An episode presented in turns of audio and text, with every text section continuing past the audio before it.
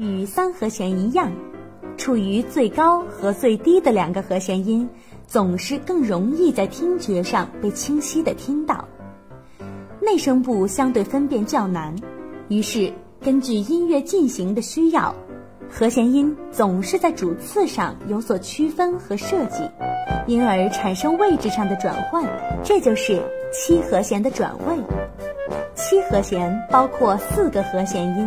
因此它的位置形式一共有四种原位形式：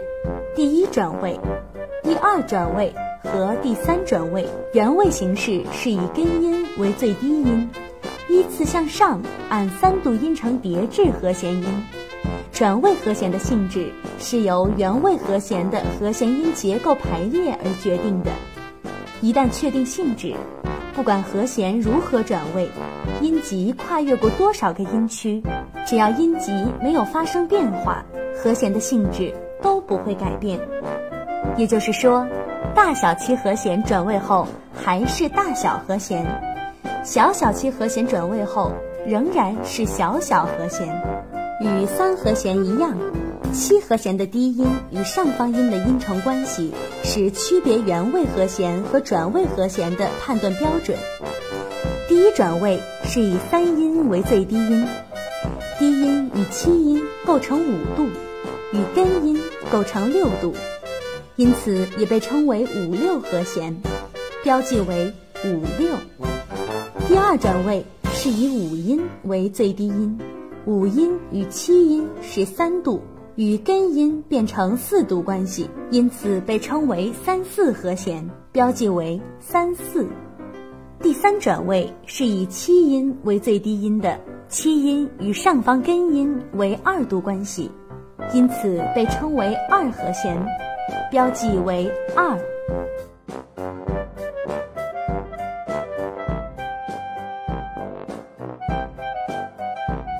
以大小七和弦及其转位的标记为例，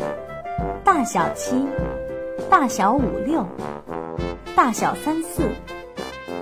大小二、五六和弦喜欢歪头看世界。转位后，七和弦的根音移至最高音，低音与七音构成五度，低音与根音构成六度，五六和弦因此而得名。根音位置的移动，在第一转位的和弦上方形成了一个二度关系的音程，因此五六和弦实际上是由三和弦叠加二度构成，总是在歪头看着我们。嗦西来发，下面是一个大三和弦，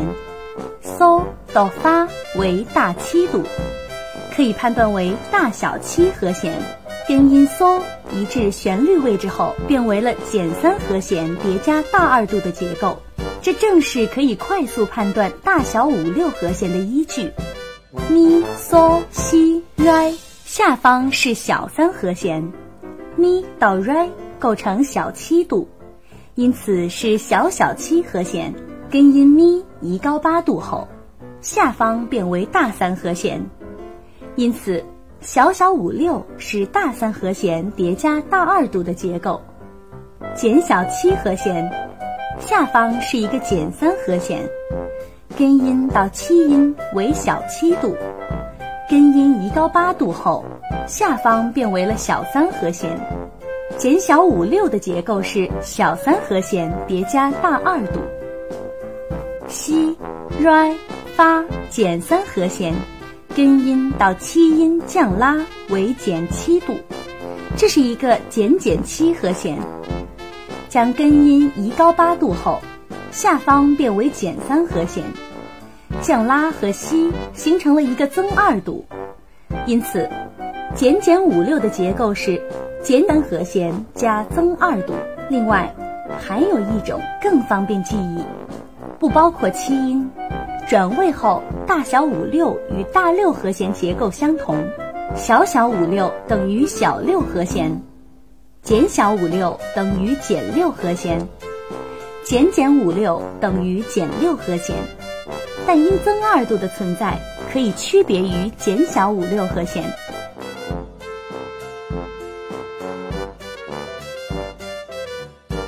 七七和弦的第二转位是以五音为低音，将根音和三音同时移高八度，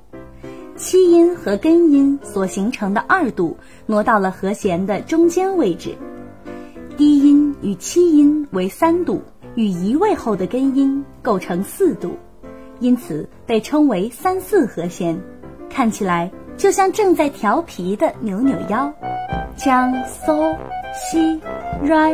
发这个大小七和弦的根音和三音同时移高后，形成了小三度叠加大二度后再叠加大三度的结构，这就是大小三四和弦。咪、嗦、西、来是小小七和弦，根音和三音移高后，二度在中间位置，下方与上方均为小三度。称作小小三四和弦，西、来、发、拉，这个减小七和弦，西、来同时移高后，二度音程的下方为大三和弦，上方为小三和弦，正是减小三四和弦的结构。西、来、发、降拉是减减七和弦，同样将西、来移高，降拉与西构成增二度。下方与上方均为小三度，叫做减减三四和弦。如果按相邻和弦音的结构来继任三四和弦感到困难，也可以抛开七和弦来做初步判断。大小三四和弦去掉七音后等于大四六和弦，小小三四和弦去掉七音等于小四六和弦。减小三四和弦与减减三四和弦去掉七音等于减四六和弦，两者可以以是否存在增二度来进行区分。二和弦喜欢用一只脚支撑侧着站，以七音为低音，将原位和弦下方的三和弦结构同时移高，因此。所有的二和弦都可以被看作是在二度上方叠加三和弦的结构，因此，所有的二和弦都可以被看作是在二度上方叠加三和弦的结构。大小七和弦下方为大三和弦，因此，大小二和弦为大二度加大三和弦。小小七和弦下方为小三度。所以，小小二和弦为大二度加小三和弦，减小七和弦下方为减三和弦，减二和弦为大二度加减三和弦，减减七和弦下方也是减三和弦，但减减二和弦的下方为增二度，因此可以与减小二和弦区分开来。减减七和弦下方也是减三和弦，但减减二和弦的下方为增二度，因此可以与减小二和弦区分开来。